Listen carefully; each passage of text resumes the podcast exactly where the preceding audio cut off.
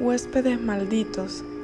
Se mudaba la familia con mucha ilusión a una derruida casa, la cual, a pesar de su mal estado, significaba mucho para ellos, ya que esto le abría las puertas a una nueva vida. En su primera noche, por fuerza de la costumbre, se acomodaron los seis hijos en el mismo cuarto, aquel con un gran árbol junto a la ventana. Aunque la emoción de su nuevo hogar era mucha, mayor era el cansancio y cayeron todos dormidos.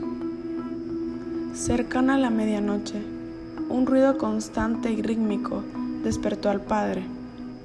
Él fue directo a la habitación de los chicos con intención de reprenderlos por seguir despiertos. Sin embargo, no fue capaz ni siquiera de llegar a la puerta. A la mitad del pasillo, la luz de la luna fue suficiente para revelarle la figura de una persona colgada en el centro del cuarto, meciéndose aún y chocando sus flácidos pies contra la pared. Pensando en no alarmar a su familia, quiso tragarse las emociones, pero la idea de que el colgado fuera alguno de sus hijos le sacudió el cuerpo sin ser capaz de contener los gritos. Los chicos saltaron alarmados ante aquellos alaridos, y uno de ellos encendió las luces mientras los demás se abrazaban temerosos. Ya con la habitación iluminada, la temible silueta pendiendo de una soga había desaparecido, y el Señor se fue calmando de a poco.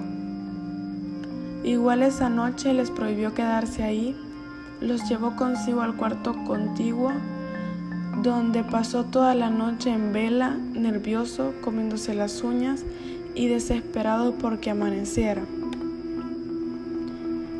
Pero quería el destino que la noche se tornara eterna y el pobre hombre angustiado escuchara retumbar en sus oídos aquellos pies golpeando el muro. Cuando reunió valor para presenciar la escena de nuevo, fue a investigar, pero en esta ocasión el escándalo lo provocaba un joven debilucho y malhumorado, abriéndole la cabeza a una chica con un bate. Esta vez el señor tenía la calma suficiente para encender la luz logrando que aquellas visiones se fueran, entendiendo también que esto era una solución temporal, la cual al paso de los minutos resultó mala idea, pues los espectros se trasladaron hasta la habitación que ahora ocupaban. Una anciana cargando una hacha y arrastrando un bulto sanguinolento atravesó el portal y bañó de sangre los cuerpos de los niños que dormían en el suelo. Horrorizado, el hombre encendió la luz, el espíritu desapareció junto con su víctima y llevándose sus rastros. En un arranque de aparente locura, el individuo fue iluminando cada rincón ante las miradas confundidas de sus familiares. Noche tras noche sucedió lo mismo las macabras escenas de muerte se presentaban cerca de las doce.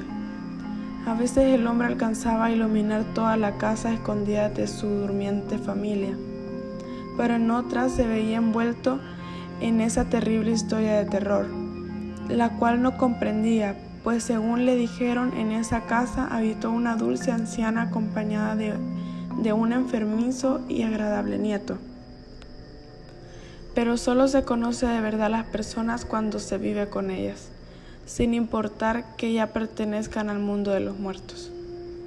Eso solo lo dejaba con opciones, llevarse a su familia de ahí o aprender a convivir con sus huéspedes malditos.